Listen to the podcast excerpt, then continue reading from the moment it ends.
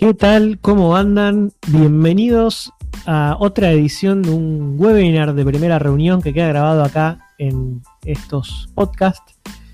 Em, volvimos, volvimos este año tarde, fin de mayo, fin de junio, perdón. Así que. Y esta vez hablé con Nico Ciafas y Seba Greencrowd, que son dos grandes consultores, vendedores con bastante trayectoria van a ver que cuentan que hicieron, son un poco humildes cuando cuentan que, fue lo que hicieron, pero, los, conozco hace, bastante tiempo. Y mm, hablaron de un método que yo aprendí gracias a ellos, que es el spin selling. Eh, spin selling es, es una técnica de evento, un método donde básicamente lo que haces es a través de preguntas, haces que el cliente tome dimensión de los problemas y incluso se venda la solución a sí mismo. Eh, un poco lo que dice este método es quién va a conocer mejor los problemas que el cliente que el propio cliente. Entonces, en vez de contar, hace que el cliente te cuente, ¿no? Es como una especie de, ir al psicólogo, ¿no? Este, bueno, yo cuando hice la convocatoria de este webinar, eh, dije que, era un poco el método socrático de las ventas, ¿no? Si, si leyeron Sócrates, Sócrates siempre preguntaba y y hacía que la otra persona saque su verdadero conocimiento. De hecho, Sócrates, eh, su madre era, era partera, entonces como que eh, él decía que era un, parter, un partero, no sé cómo se dice, del conocimiento. Pero bueno, no nos aburro más. Este, la verdad que eh, súper copada la, forma que también lo, lo, explicaron. Había una presentación en el formato podcast. Por ahí no se va a ver, pero se va a entender, se van a entender los conceptos. Y nada más, los dejo escucharlos. Recuerden que si aún no se sumaron, está la comunidad de primera reunión esperándolos. Ya hoy, al primero de julio, estamos en casi 800 personas, debates todos los días, así que los invito a sumarse. Nos vemos.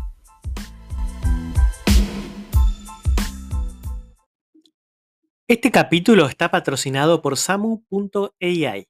Samu.ai es la herramienta que están usando hoy los líderes comerciales para entender qué sucede en las videollamadas de venta de sus equipos. De esta manera, pueden tener mayor visibilidad de las oportunidades que hay en el pipeline, así como encontrar oportunidades de mejora hacia sus vendedores. Todo esto basándose en hechos reales y no en opiniones. Samu.ai tiene un motor que permite grabar, transcribir llamadas, buscar llamadas por momentos específicos o temas específicos, como puede ser eh, negociación, objeciones, diagnóstico, etcétera, te permite hacer análisis de quién habló más, qué preguntas hicieron y por último crear una librería de contenidos para que las nuevas personas o las personas actuales de tu equipo puedan entrenarse de manera mucho más rápida viendo eh, momentos o jugadas clave eh, de otros vendedores eh, y no tanto haciendo por ahí un shadowing o metiéndose en alguna llamada que este, no sabes si va a ser buena o no. Si te interesa conocer más y probarlo por 14 días gratis, entra en samu.ai y agenda un demo conmigo. Aprovecho para hacer un disclaimer que dije, si leyeron a Sócrates, Sócrates no escribió ningún libro, sépanlo, pero Platón era el que escribía los libros. Nada, hago el disclaimer porque recién escuché el audio y no lo quiero grabar de nuevo, pero me causó gracia que dije eso. Vamos a arrancar este, este formato. Eh, si, no si no forma parte de la comunidad de Slack, ahora les pasamos el enlace para sumarse, pero es una comunidad donde van a encontrarse con otros profesionales similares y este, compartir, debatir ideas, charlar sobre herramientas, sobre técnicas como Spin. Y de hecho, este webinar que vamos a hablar hoy surgió de ahí, de un debate de la comunidad, donde creo que Carlos fue, que preguntó sobre la técnica Spin, si la habían usado, y justo salió la idea de, trabajar esto en, un webinar. Así que, sin más preámbulos, ahí está, hola a todos, gracias, hola María del Mar, hola Javier. Eh, sin más preámbulos, los voy a presentar. Eh, Seba Greenkraut, Nico Ciafas, bienvenidos a esta primera reunión. Hola, ¿qué, tal Andrew? ¿Cómo estás? Bueno, muchas gracias por, invitarnos y como, como, vos decías, en un debate entre un par de, personas eh, en la comunidad de primera reunión sobre spin selling, nos decían, che, eh, puedes armar una reunioncita. Y dijimos, bueno, en vez de hacer una reunión, ¿por qué no lo abrimos a la, comunidad? Así es más enriquecedor para todos. Así que acá estamos eh, para, contar un poquito de qué se trata esta técnica. Gracias, Seba. Bienvenido, Nico. ¿Cómo estás? Gracias, Andrew. Gracias a todos por los participantes que están del otro lado. Bueno, nada que agregar a lo que han dicho Seba y Andrew. Nos conocemos hace muchos años eh, y conocemos lo que hemos hecho formé parte de ese hilo y Seba me lo compartió y me dijo, che, participá. Este, y después justo se dieron varias conversaciones desde ese momento hasta hoy, que quizás alguno de esos, eh, no sé, Javier, Lautaro, alguno esté del otro lado también, ya hemos conversado sobre algunos temas de spin. Este, así que nada, eh, si, les parece, arranquemos. Bueno, perfecto. Primero, eh, no sé si antes de, de, ir a la técnica spin, si tienen dos minutos, eh, si quieren contar qué andan haciendo cada uno y cómo, cómo es que se perfeccionaron mucho en, la técnica de spin. Dale, dale. vamos a encuadrar un poquito. te, contamos, Sandro, a vos y a, toda la comunidad. Eh, con, Nico venimos desde hace eh, ya 15 años más o menos en el mundo de las ventas B2B. ¿sí? Yo de formación estudié ingeniería, pero me fui tirando siempre para el lado comercial. Así que eh, lo, que me dediqué más que nada en mi carrera es a formar equipos de ventas para otras empresas como, consultor o, a veces desde adentro de las empresas también. Eh, y en un momento eh, con, Nico vimos que todo el material que existía para formarse en ventas, el buen material, digamos, se encontraba mucho más en abundancia en inglés que en español. Entonces, de ese momento, después de, junto a las clases que, vimos con vos, Andrew, en, en la facultad, eh, a, ciertos grupos de emprendedores, dijimos, bueno, hagamos algo un poco eh, más elaborado y empezamos a dar cursos de venta presenciales y en un momento también quisimos llegar a más, a más gente, entonces el formato presencial lo tradujimos en, un formato virtual y armamos un curso de ventas que lo, hicimos hace, hace algunos años, donde eh, lo, llamamos ventas ágiles, ¿sí? lo, terminamos mencionando como le pusimos esa marca. Eh, donde ya, ya han pasado este, más o menos 400 personas por, ese curso. Y después en lo personal, a lo que yo me, estoy dedicando ahora, desde hace unos años fundé una empresa en la cual lo que hacemos es armar equipos de ventas, de vendedores, principalmente de, SDRs, de, Sales Development Representatives y Account Executives, eh, para atender el mercado de Estados Unidos. Así que lo que hago todo el día es coachear vendedores y formar equipos para solucionarle el departamento comercial a, otras empresas. Te paso la palabra a vos, Nico, para que cuentes un poquito de, tu vida hasta ahora. Bueno, gracias, Evita. ¿Me escuchan bien ahora? Excelente, excelente. Eh, bueno, eh, que agregar lo de Seba, mi experiencia eh, eh, gestionando equipos comerciales, sobre todo en la industria del software. yo soy La Plata, una, empresa de software que producíamos productos y yo me encargaba de modelarlo comercialmente y, ejecutar esos planes que muchas veces incluían internacionalizaciones a Chile, Colombia, Perú, Uruguay. Em, tengo una empresa en la cual nos dedicamos al mercado inmobiliario, el flipping inmobiliario en particular, y hace algunos meses empecé con un socio en Alemania eh, a vincular empresas de la economía de conocimiento, en particular eh, empresas de software que hacen outsourcing, eh, con pymes alemanas. El concepto de pyme alemán es distinto al que conocemos por esta región, digamos, son empresas de menos de 5 mil millones de euros de facturación, más de mil empleados, en general familiares, y bueno, por una serie de, variables que se han entrecruzado en los últimos meses, que tienen que ver con la guerra, con el COVID y demás, hay una oportunidad para, para las empresas argentinas. Buenísimo. Che, gracias por la intro. Y mi primera pregunta, sé que hay una presentación también, pero ¿por qué SPIN? ¿no? ¿Por qué hay que aplicar la metodología SPIN? ¿En, qué situaciones? Y bueno, ¿por, qué sobre todo? Bueno, em,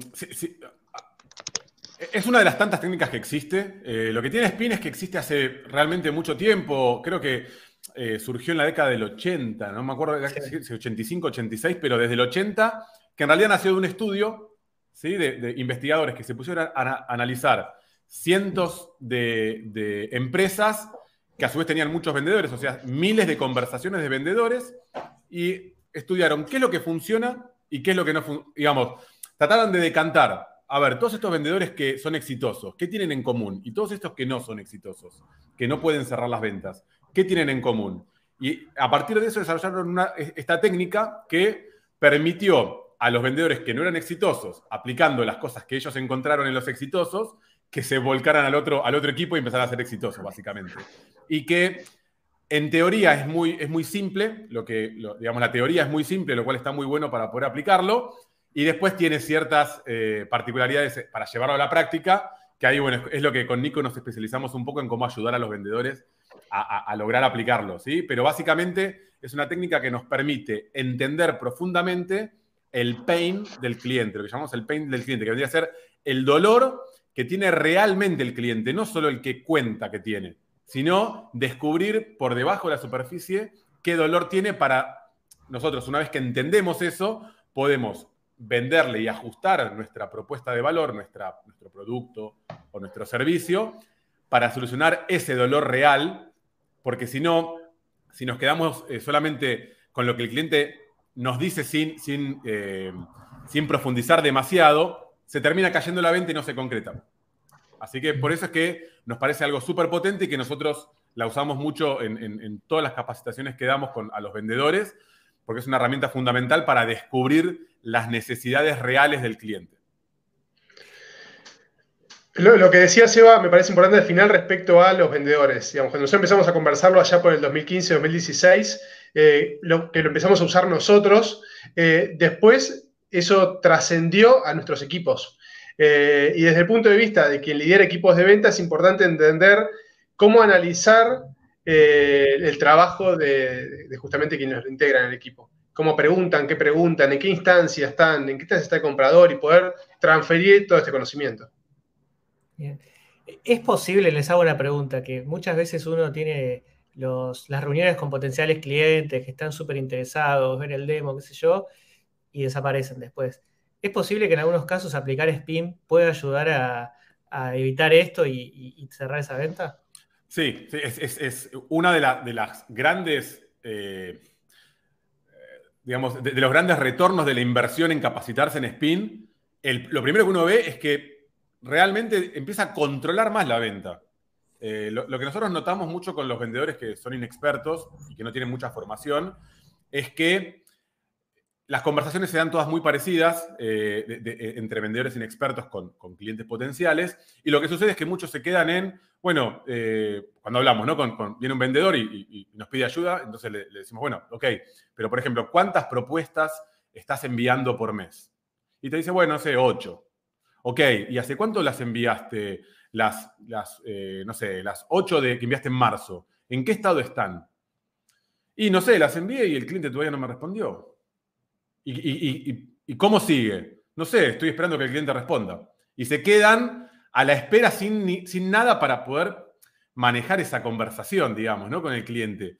Entonces, eh, la técnica SPIN, una de las cosas que nos permite es ganar control sobre la venta. Además de SPIN, hay otras técnicas más que ayudan a tener todo el panorama completo, pero SPIN es un pilar fundamental.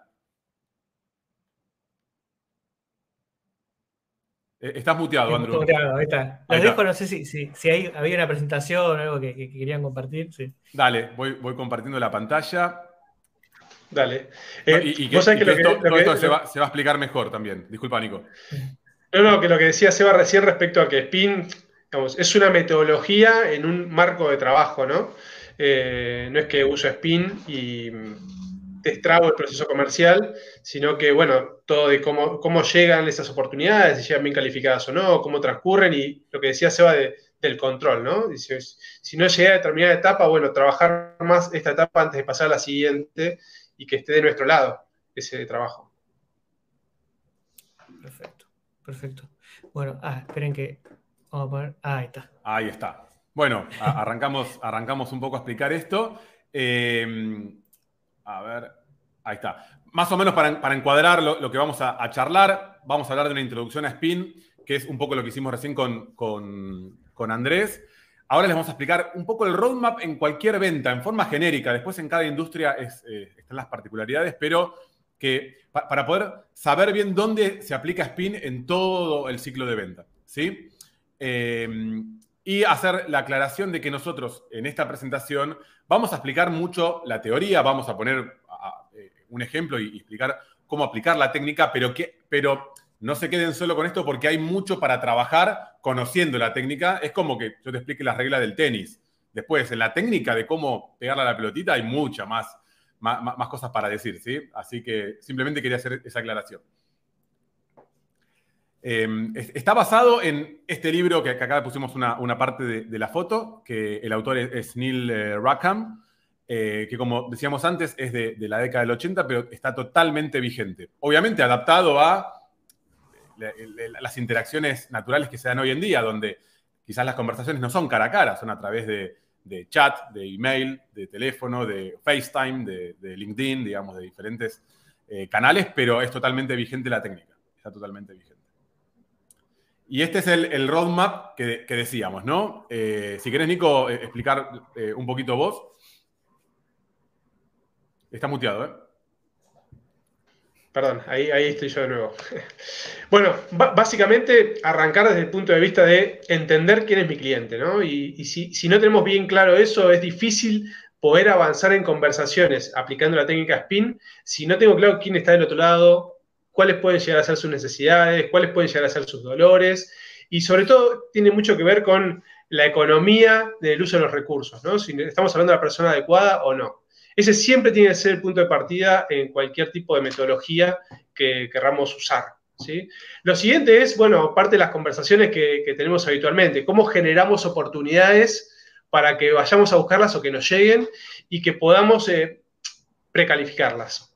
Y recién en esa instancia, como tenemos algunas em, oportunidades precalificadas, de distintas características, cada uno sabrá para su negocio o para su actividad, empezamos con algunas eh, actividades propias de la metodología SPIN, ¿no? Encontrar primero cuáles son las necesidades de ese cliente, con una serie de preguntas que lo voy a traer un poco al hilo original en el canal. Eh, si bien eh, la, literatura propone una cierta estructura, después cada uno tiene que ir adaptando eso y lo que yo siempre digo, ¿no? Un poco de dedos oscilantes. Vas, vas sintiendo la sensibilidad respecto al cliente, cuántas preguntas de situación puedes hacer, de problema, etcétera, que después vamos a ir eh, explicando, pero eso tiene mucho que ver con, con la sensibilidad de quien está aplicando la técnica. ¿Sí? Y cuánto podemos hablar con un cliente y con otros. No hay una regla, hay una regla general, pero las particularidades son muy importantes.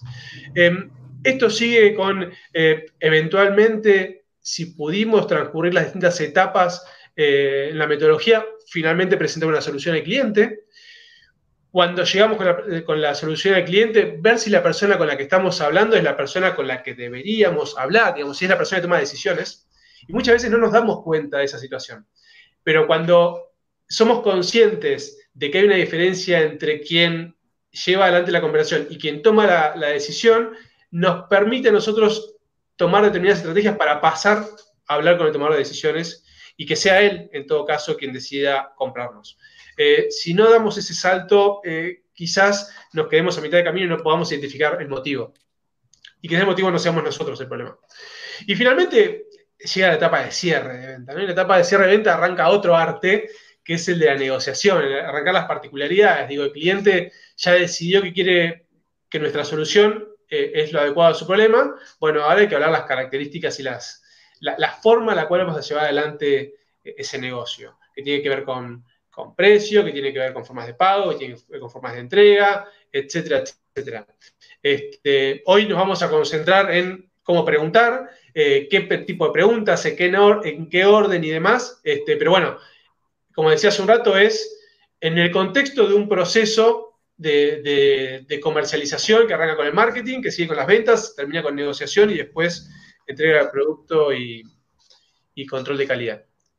Y, todo lo que es postventa, ¿no? Que, es, a mí me gusta mucho porque es la oportunidad de volver a vender eh, constantemente, ¿no? Lo, que, las mejores ventas son las de, se llaman upselling y cross-selling, donde uno le puede, después de lo que ya le vendió, venderle más cosas o venderle cosas que complementan. Em, agrego a, lo que decía Nico, y, por eso que nosotros nos gusta poner este roadmap también para, encuadrar esta, esta charla, porque sabiendo aplicar la técnica SPIN es muy central y es, es un pilar para nosotros importante en el proceso de ventas, pero es una parte más. Es decir, si nosotros no hacemos el trabajo de saber definir bien nuestro buyer persona o nuestro ideal customer profile o, como lo quieran llamar según la técnica o libro que, les guste. Eh, y entender en qué nivel de necesidad están esos clientes y después tener una forma sistemática de generar esos leads, digamos, por más que sepamos mucho de spin o cualquier otra técnica que venga después en el proceso de venta, no le vamos a poder sacar el jugo realmente al cliente. Entonces, eh, nosotros a todos los, vendedores que capacitamos, tratamos de llevarlos por todas las partes en la capacitación para que no, no, sepan solamente hacer bien una cosa, sino que tengan control de todo el proceso de ventas hasta incluso poder negociar. ¿sí? Acá un detalle no menor, cuando ponemos acceder al Power Sponsor nos referimos a otra terminología que se suele llamar es el Decision Maker. ¿sí? Básicamente, cómo lograr acceder a la persona que toma la decisión de venta. ¿sí? Que si aplicamos bien Spin, eso también se va a dar mucho más fácil en, la, en, la, eh, en, esa venta propiamente dicha. ¿Te parece, Nico, si, si nos metemos de lleno en, Spin? Sí, después echamos alguna particularidad respecto a la práctica, eh, pero sigamos. Dale, dale. Andrew, ¿te parece bien? Me encanta, estoy con muchas ganas de ver eh, la técnica Spin. Ok, ok, buenísimo. Eh, la técnica spin básicamente se, un poco como, como eh, Andrés había puesto en la intro de la invitación al webinar, se basa en hacer preguntas. ¿sí? Nosotros entendimos después de muchos años de usarla que no hay posibilidad de generar cambios en nadie, en ninguna persona, haciendo afirmaciones, digamos. ¿no? Eh, los que tenemos mucho trabajo psicológico, terapéutico encima, sabemos ¿no? que uno de repente va, al psicólogo, por poner un ejemplo, y el psicólogo le puede decir algo a uno, pero si uno no es el que lo dice, no hay ningún cambio. Nosotros, nosotros en el proceso de venta lo que queremos es que el cliente no, no solo que nos diga qué problemas tiene, sino que sea consciente de qué problemas tiene para que cuando luego le querramos dar una solución, sepa que es una solución a un problema que él descubrió que tiene o ella descubrió que tiene, porque si nosotros se lo decimos no es el mismo efecto y la venta se cae. ¿sí? Este tipo, este, estas preguntas se dividen en cuatro tipos de preguntas que la traducción del inglés da lo más parecido a preguntas de situación, preguntas de problemas, preguntas de implicaciones o implicancias, como se dice en Argentina, y preguntas de, necesidad-recompensa, que son básicamente preguntas que unen esa necesidad del cliente con la recompensa que le vamos a dar. ¿sí?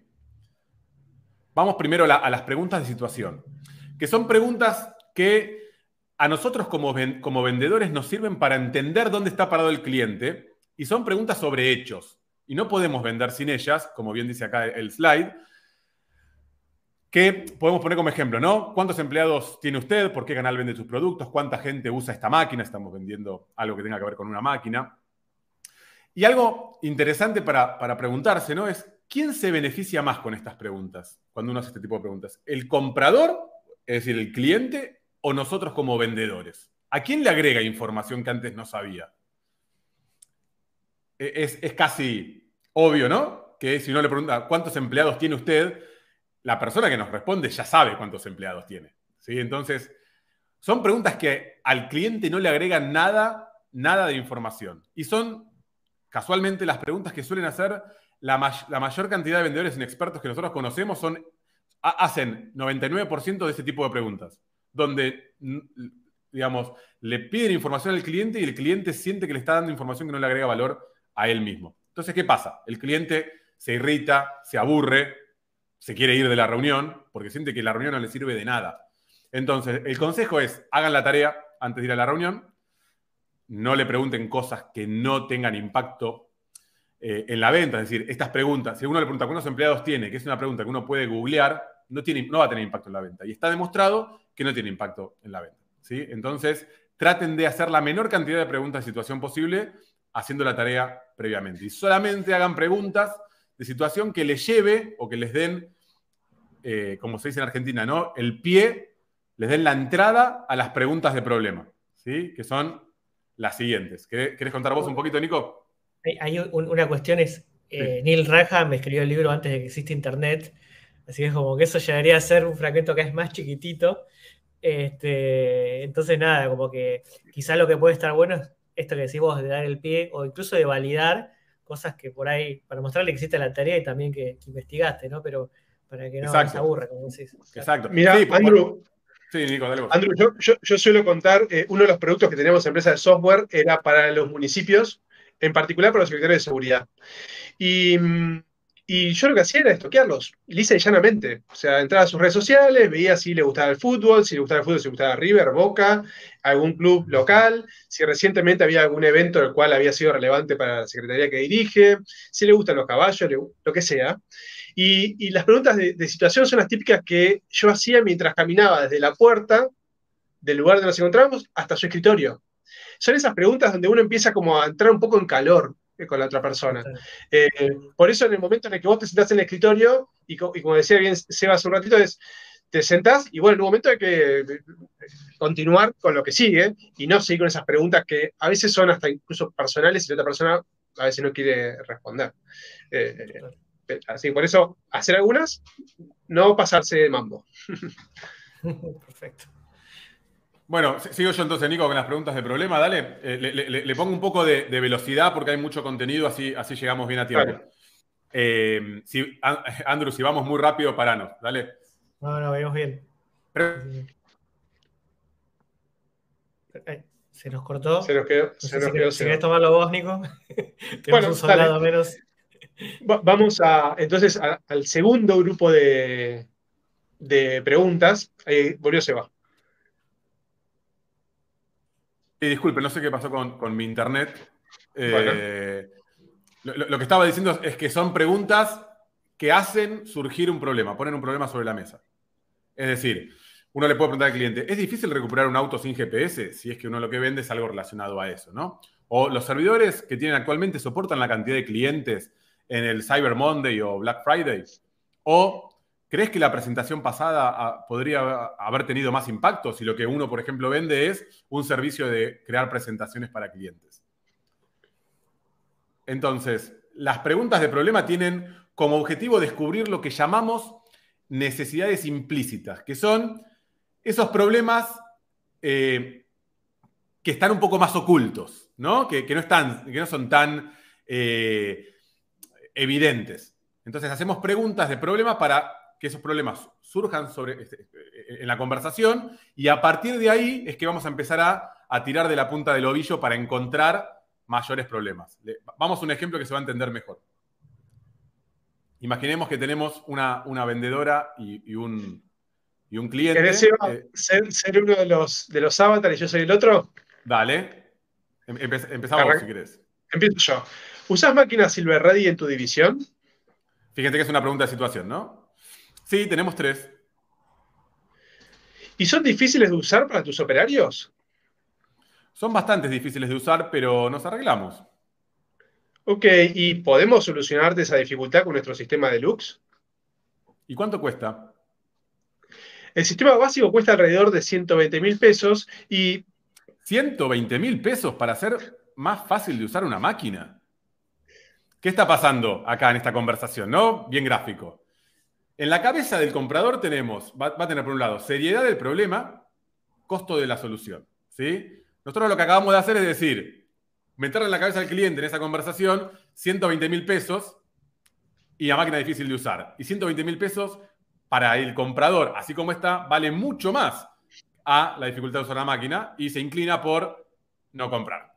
¿sí? Este tipo de conversaciones está bueno en ventas chicas. Si son 120 pesos en vez de 120 mil, se inclina para otro lado. Pero por lo general, los vendedores, como nosotros, nos gusta vender cosas caras. Así que por eso aplicamos una técnica como spin. algo que, que recuerdo que dice el libro es que él dice que las técnicas de cierre, como que la literatura de ventas se enfocaba mucho en las técnicas de cierre, solo en eso, y que funcionaban en ventas chicas y no en grandes, tiene que ver con, esto que, que. Ok. Sí, ah, ah, ah, hay, una parte de Spin que, yo lo grafico diciendo, vamos a ir de la mano con ese eh, potencial comprador recorriendo de las necesidades implícitas hasta explícitas y llegar a una solución. Es como que agarremos, busquemos agarrarnos de la mano y recorrer este camino juntos.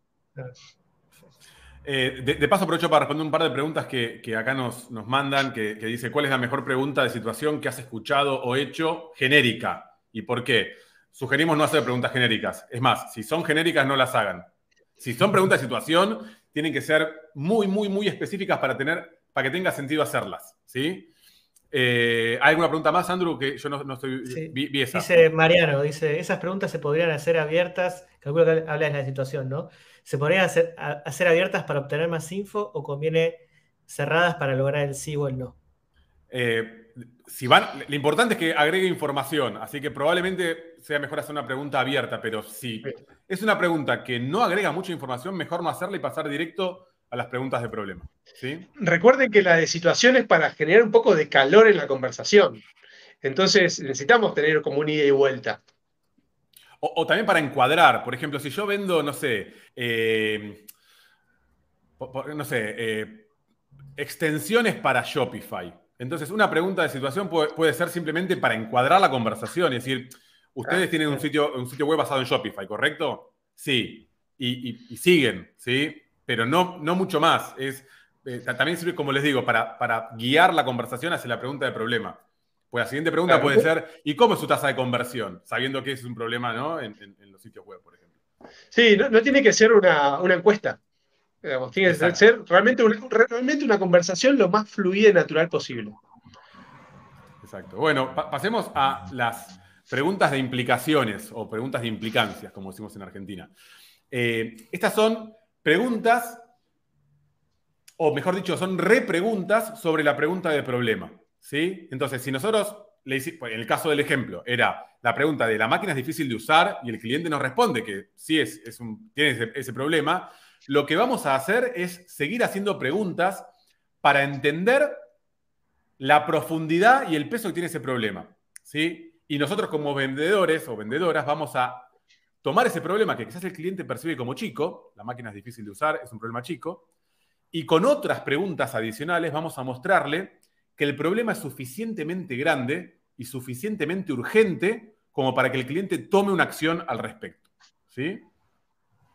Hay que tener cuidado porque cuantas más de estas vamos hagamos, peor se va a sentir el cliente, porque le vamos a mostrar todo lo que no está haciendo o que podría haber hecho antes de conocernos a nosotros. así que sepan con qué, con qué, eh, digamos, en qué escenario nos estamos metiendo.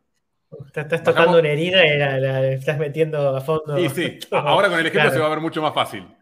¿Vamos de vuelta, Nico?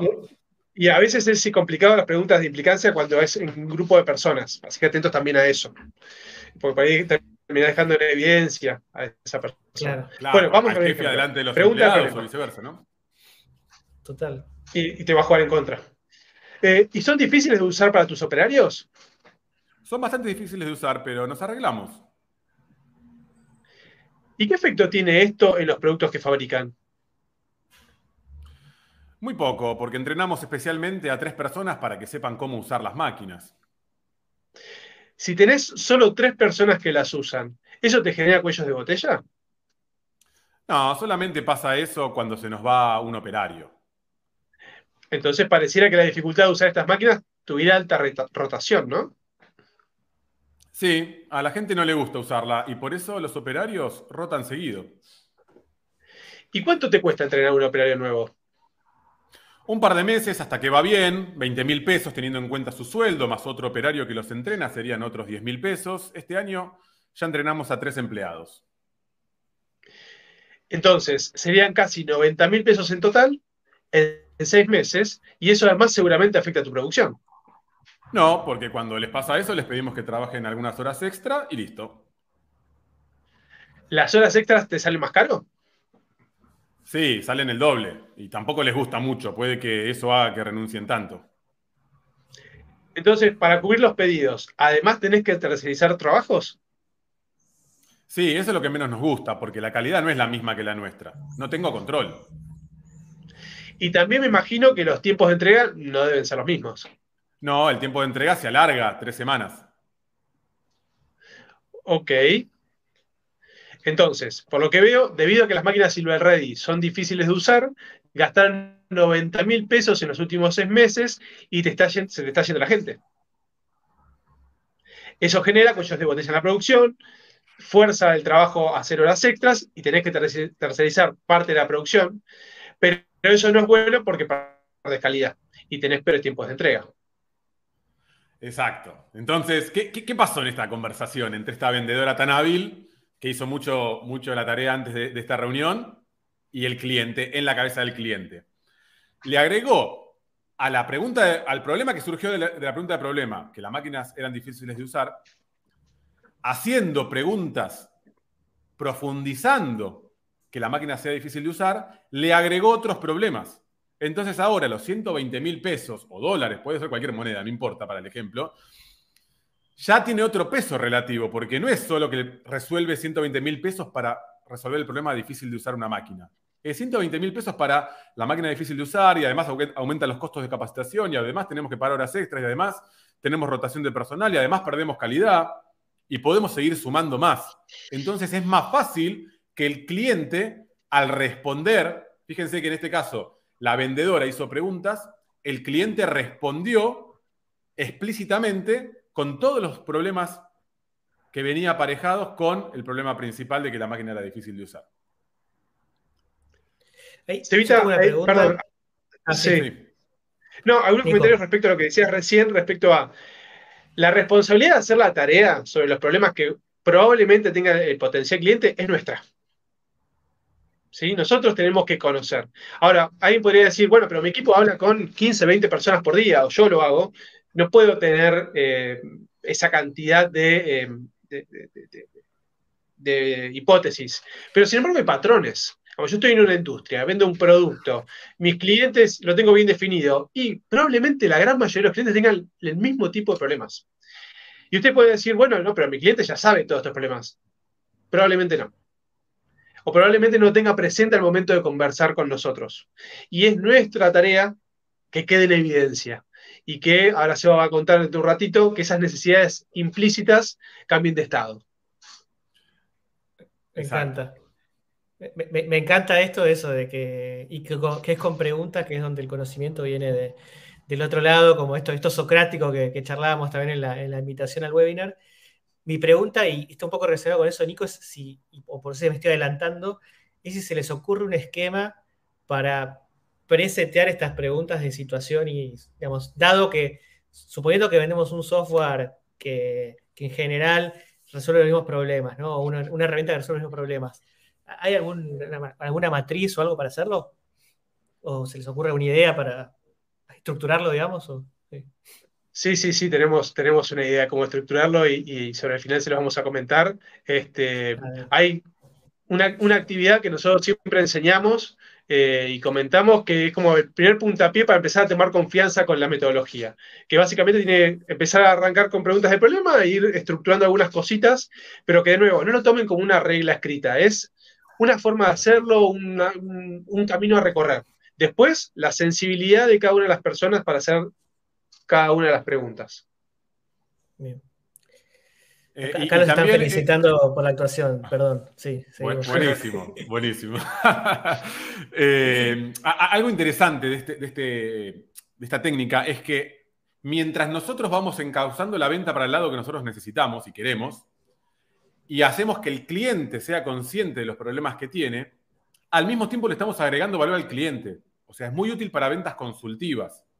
¿Por qué? Porque estamos, de alguna forma, instruyendo, educando, ilustrando al cliente en todas las cosas que necesita ver de su negocio. Y eso es una forma de agregarle valor al cliente. Entonces, mientras va dándose esa conversación, el cliente, por lo general, si uno hace las cosas eh, con, los cuidados necesarios para no llevar las cosas a, un extremo que se rompa, el cliente tiene ganas de seguir en esta conversación diciendo, bueno, a ver, pero contame más que lo, lo otro que no estoy viendo de mi negocio y que gracias a vos estoy pudiendo ver, ¿sí? Porque quizás el cliente no relacionaba que la máquina sea difícil de usar con que está pagando horas extras. Quizás pensaba que eran cosas diferentes, ¿sí? O que se está yendo, la, gente le está renunciando y, la máquina es difícil de usar, digamos. Son, quizás en su cabeza eran cosas diferentes y nosotros le ayudamos a hacer ese puente. ¿sí? Sí, ahora que mencionaste la venta consultiva, eh, algo que yo a veces hago es, yo hago una propuesta de una conversación exploratoria. Y en esa conversación exploratoria, que es raro que alguien te diga que no, eh, en general eh, va avanzando la charla y en general arranco con preguntas de situación y son muchas preguntas de problemas. Problema, problema va, problema viene, problema va, problema viene. Y quizás la charla queda en volvamos a hablar o, che, me gustó esto, y después continúa en un mail y una segunda charla donde va el segundo grupo de preguntas. ¿sí? Hablamos de preguntas de implicancia, sobre lo que charlamos en la anterior. Entonces, por eso decía que la, metodología tiene un esquema, pero sepan ustedes adaptarlo a su negocio. Por ejemplo, yo creé una charla exploratoria donde uso el primer grupo de preguntas y una segunda conversación sobre el segundo grupo de preguntas. Exacto, o sea, e, esto, tengan en cuenta que para ciertas industrias todo esto se da en una conversación de media hora y para otras industrias esto puede durar nueve meses, ¿sí? En sucesivas reuniones es un framework, ¿sí? simplemente un marco para que tener en cuenta qué tipo de approach uno está haciendo con el cliente. Entonces, repasemos hasta ahora un poquitito, ¿no? Hicimos preguntas de, situación para entender lo que necesitábamos y encauzar la conversación, encuadrarla para el lado que queríamos. Hicimos preguntas de problema, diferentes preguntas de problema, hasta que logramos que el cliente reconociera uno de los problemas que nosotros de antemano sabíamos que podemos solucionar, y luego seguimos con preguntas de implicancia o implicación que hicieron que ese problema sea más grande y más urgente para, de, resolver por el cliente. Entonces tenemos al cliente viendo que, de repente aparece una nube gris, negra, arriba de su cabeza porque tiene todos estos problemas por resolver. ¿Cómo hacemos? Y fíjense hasta ahora que todavía no hablamos de lo que nosotros ofrecemos. En ningún momento dijimos, nosotros te podemos ayudar haciendo tal o cual cosa. Fíjense que en el ejemplo no apareció. Lo que estamos ahora es construyendo el terreno para luego sembrar, ¿sí? Que eso viene en otra, en otra etapa. Entonces tenemos al cliente en, este, en esta situación. ¿Cómo lo terminamos de preparar antes de contarle cómo lo podemos ayudar? Eso se hace con las preguntas de necesidad-recompensa, ¿sí?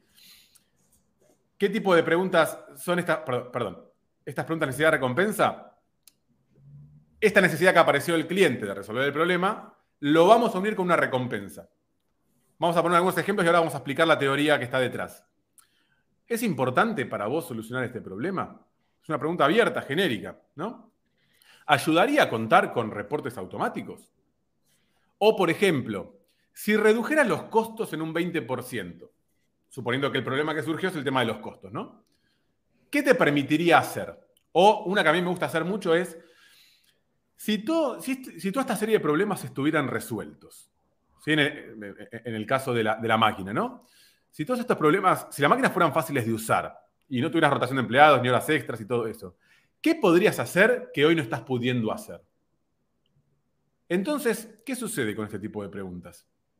El cliente se vuelve vendedor. ¿Por qué? Porque no va a responder. Y bueno, si yo tuviera todo esto resuelto, podría aumentar la facturación en un 10% y eso me permitiría cambiar las máquinas y, el cliente se pone a vendernos a nosotros, lo cual es mágico, ¿no? Es lo que nosotros llamamos hacer una venta sin esfuerzo, aunque hay un montón de esfuerzo hecho previamente. Además, estas preguntas de necesidad de recompensa son muy importantes cuando nuestro interlocutor es una persona dentro de la empresa, pero que no es la persona que toma la decisión. Entonces, con estas preguntas nos aseguramos que nuestro interlocutor esté entendiendo todo lo que podría hacer si se soluciona el, problema. Entonces, si tiene claro eso, cuando se da vuelta y le tiene que ir a hablar a su jefa para decirle lo lindo que son estas máquinas Silver Ready, le dice, no, porque con estas máquinas podemos tener 10% más de facturación y etcétera, etcétera, etcétera. ¿Sí? Algo muy lindo que pasa es que estas preguntas se enfocan en la solución, no en el problema, como las demás preguntas que veníamos teniendo. Y a su vez, si hacemos estas preguntas, luego cuando presentemos nuestra, solución, que puede ser nuestro producto, nuestro servicio, va a hacer que las objeciones bajen. Es decir, está demostrado que personas, vendedores, vendedoras, que le dedican tiempo a hacer muchas preguntas de necesidad-recompensa, o no, tanto la cantidad, sino la calidad, ¿no? Preguntas de necesidad-recompensa muy calibradas, termina eh, eh, teniendo un retorno positivo en la cantidad de objeciones que, que, tiene. Es decir, tiene muchas menos objeciones que otros vendedores que no las hacen. ¿sí? Entonces, ¿qué estuvimos haciendo hasta ahora? Tomando esta necesidad implícita que surge de las preguntas de problema, la expandimos, ¿sí? esa necesidad la hacemos más grande, más urgente, con preguntas de implicación o implicancia, para que el cliente tenga, vea un problema más claramente. ¿sí? Tiene todo el mapa de problemas enfrente. Y con las preguntas de necesidad-recompensa, transformamos todo el problema en un deseo de solución, porque puedo aumentar la facturación 10%, puedo cambiar las máquinas, puedo tener más tiempo con mis hijos, lo que fuera, que sea la respuesta a esas preguntas. Esa combinación entre un problema claro y el deseo de la solución es lo que denominamos una necesidad explícita. Entonces, cuando nosotros logramos llevar al cliente a que esté en, esa instancia de una necesidad explícita, es que recién ahí podemos presentarle nuestra solución o nuestros, digamos, nuestro servicio, nuestro producto. Si nosotros nos apuramos a contarle cómo le podemos resolver un problema que todavía el cliente no dijo explícitamente que tenía, vamos a estar eh, haciéndolo, digamos, es una gran causa por la cual después las ventas se les van a caer. Es muy importante que nosotros dar la solución a un problema que surgió en la conversación, no dar una solución a un problema que nosotros suponemos que el cliente tiene o que nosotros vemos que el cliente tiene, pero que el cliente no dijo, no verbalizó explícitamente. ¿Sí? ¿Cómo, lo ven? Impecable. Yo tengo una pregunta eh, que por ahí está bueno. ¿Cuál sería una diferencia, tipo, si pones la frase, entre una necesidad implícita y una explícita? Básicamente, ¿qué, ¿cuál sería una necesidad implícita y cómo esa necesidad implícita se convertiría en explícita? ¿Qué, ¿Cuál sería el statement que diría el cliente? Bueno, implícita puede ser, en el, ejemplo que pusimos, que las máquinas son difíciles de usar. Eso es una necesidad implícita, ¿sí? O sea, son difíciles de usar, objetivamente, ¿sí? Cuando nosotros le agregamos todas las preguntas de, implicancia o de implicación, lo que hacemos es que el cliente vea que no, el problema no es la máquina difícil de usar. El problema es la máquina difícil de usar, con que se me van los operarios, como que tengo horas extra, pierdo calidad, se alargan los tiempos. Todo eso es el problema a resolver o el conjunto de problemas a resolver. ¿sí? Y cuando le decimos, bueno, supongamos que nosotros encontramos la forma de eliminar todos estos problemas. ¿Qué podrías hacer que hoy no estás pudiendo hacer? Y quizás el cliente dice, no, sinceramente podría trabajar tres o menos por día y en ese tiempo irme a jugar al golf. Ah, y a vos es algo que, te vendría bien jugar al golf. Y sí, porque eso me permitiría estar en mejor estado físico y pasar más tiempo con amigos y estar de mejor humor. Entonces eso mejoraría también las, la, situación en mi casa. Y todo eso le va generando más deseo de solución, más deseo de que solucionar ese problema. ¿sí?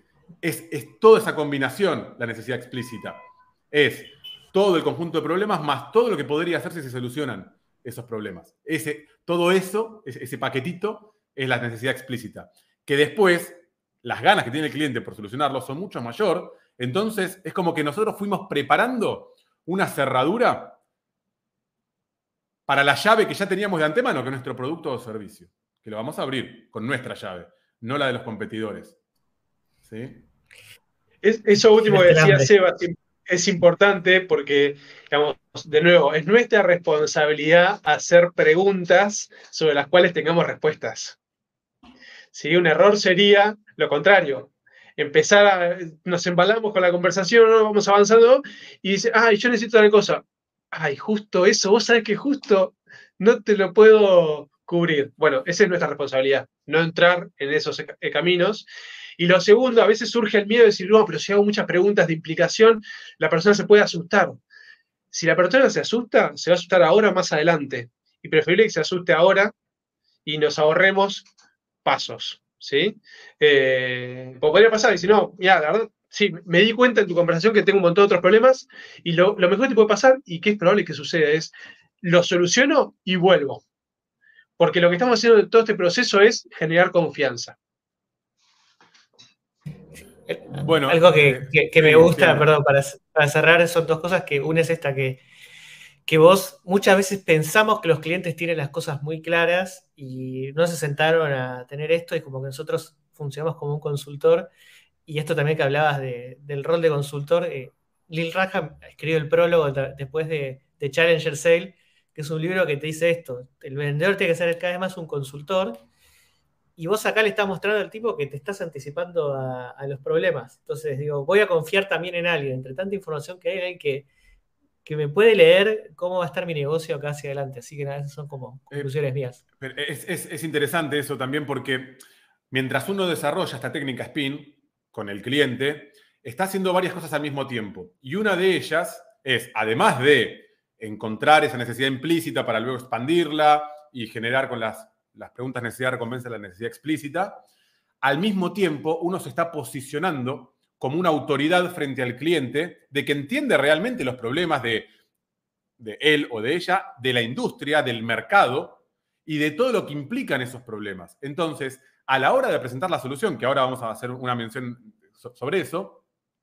uno está hablando desde un lugar donde el cliente ya lo mira a uno diciendo, ah, bueno, esta persona sabe de lo que está hablando. No es que simplemente me quiere vender. No, no. Estoy tratando de ayudarte, ¿sí? O ayudar a tu empresa a solucionar todos estos problemas y que si no lo hacemos, te perdés de todas estas cosas para, que, tenés de potencial ganancia, ¿sí?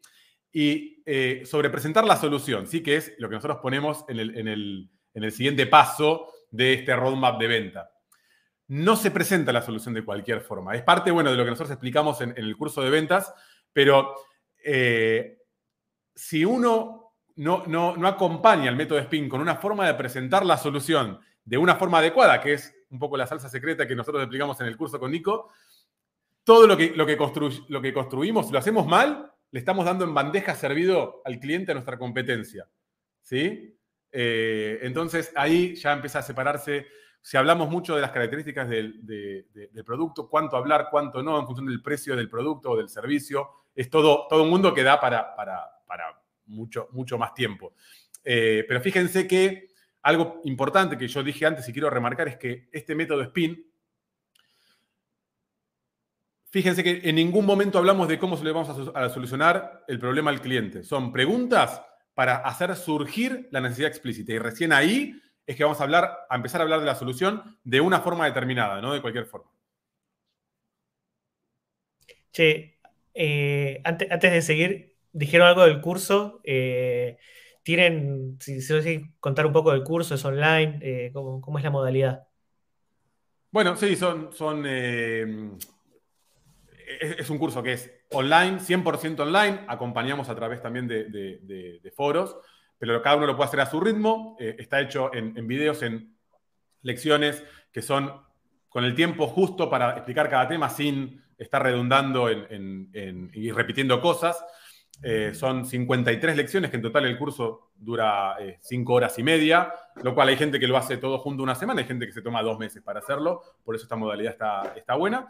y que en ese sentido, bienvenida a toda la comunidad de, de, primera reunión al curso. Si querés, Andrew, eh, como beneficio para la comunidad, podemos eh, además dar algún cupón de descuento o algo, eh, no sé, el, nombre que, vos, que vos quieras. Bueno, y un cupón, un cupón primera reunión, digamos, ¿no? Cupón primera reunión. ¿Cuánto descuento negociamos acá en esta reunión de ventas para la comunidad? Vamos, Menos que hablamos de negociación. Claro, Exacto, no, hablamos por suerte de la parte de negociación, pero, pero vamos, a ser, ah, vamos a ser generosos. Eh, vamos a poner un 30% de, descuento para la comunidad de primera reunión con el código oh. primera reunión. Dale, le primera reunión, ese, cupón y, para toda la comunidad le, damos ese, eh, ese regalito. Perfecto. bien, perfecto. Este, que bueno, en el curso un poco lo que explicamos es todo este roadmap, ¿no? Cómo cada una de estas, de estas etapas poder desarrollarla, ¿no? Digamos, cómo encontrar ese buyer persona, cómo generar leads, cómo aplicar la técnica SPIN, que es esto que contamos, más, más, toda la parte práctica, cómo presentar la solución, cómo este, rebatir objeciones o manejarlas, cómo acceder a las personas con poder, controlar la venta para que no se nos caiga y toda la parte de negociación y cierre este, usando el método de, Harvard para una negociación win-win. Y además explicamos cosas, herramientas CRM y gestión de ventas un poquito también. Solo para, agregar lo que decía Seba del curso, eh, algo que me parece piola, de las, eh, que lo comentan las personas que lo toman, la posibilidad de tomarlo desde el celular con la aplicación eh, y lo mismo escucharlo en off, porque tiene subtítulos.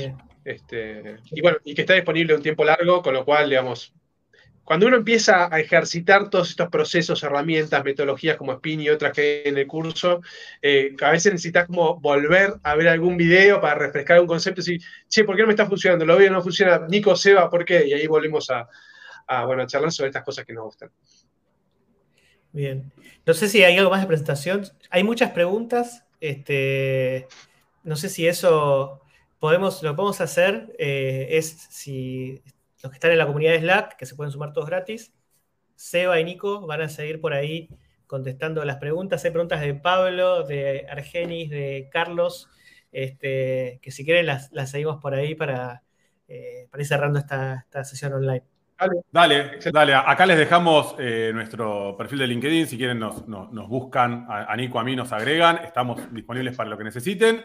Si quieren un contacto este, un, poco más directo, estamos en la comunidad de primera reunión de Slack. Les sugiero a todos que se sumen. Es una muy linda comunidad con gente que sabe mucho realmente. Nosotros participamos activamente, también ayudando a, la gente que tenga preguntas ahí a, responder siempre que, sintamos que podemos aportar valor. Así que eh, bienvenidos todos y encantado, Andrew. Seguimos eh, un rato, si querés, ahí en Slack respondiendo preguntas. Sí, me gustó la frase de Argenis que dijo se dio vuelta el spin, tiró ahí, así que. así que nada, seguimos ahí y ahí, y ahí vamos a llevar las preguntas estas que, estaban haciendo y hablamos por ahí.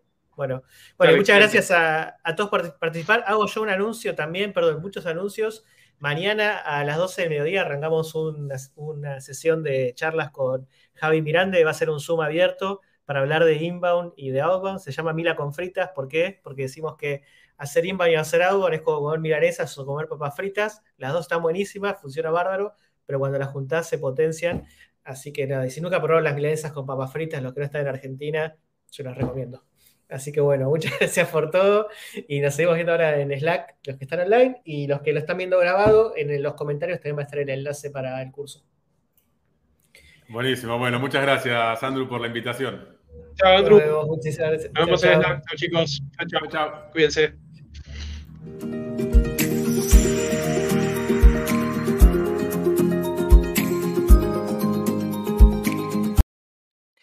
Este capítulo está patrocinado por Samu.ai. ¿Alguna vez te pusiste a pensar que en la mayoría de las profesiones, cuando un líder eh, ve que su equipo no llega a los resultados, termina hablando con sus liderados y terminan viendo el detalle de lo que hicieron para ver qué falló. Por ejemplo, un desarrollador, si no está llegando a crear ese algoritmo, su líder lo que va a terminar haciendo es empezar a ver esas líneas de código e indicarle qué puede mejorar. Si un contador está, eh, no le cierra el balance que tiene que presentar, su jefe va a empezar a ir a fondo y va a terminar viendo, viendo hasta los asientos contables que hizo para entender que eh, pudo haber imputado mal para que el balance no dé.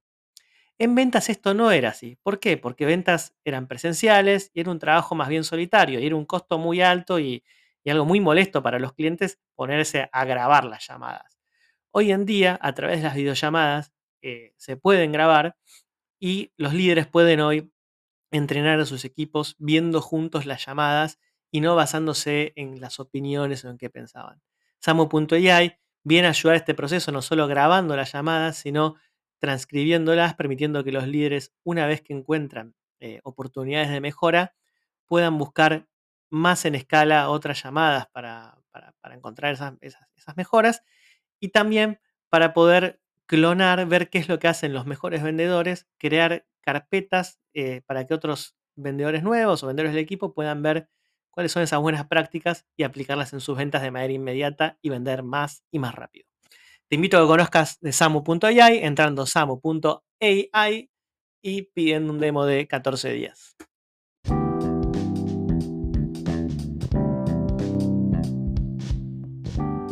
Bueno, gracias por escuchar otro capítulo de primera reunión. Ya cada vez somos más gente que, que escucha el podcast, que se conecta a los webinars, que participa en la comunidad de Slack. Así que espectacular. Em, si te gustó, si te gusta este contenido, yo te agradezco si le puedes lo puedes puntuar ahí en Spotify con las cinco estrellitas. Y desde ya, si este contenido le ves valor y le ves relevancia, otra cosa que me ayuda siempre es compartirlo con tus contactos. Así que muchísimas gracias y nos vemos en el próximo episodio.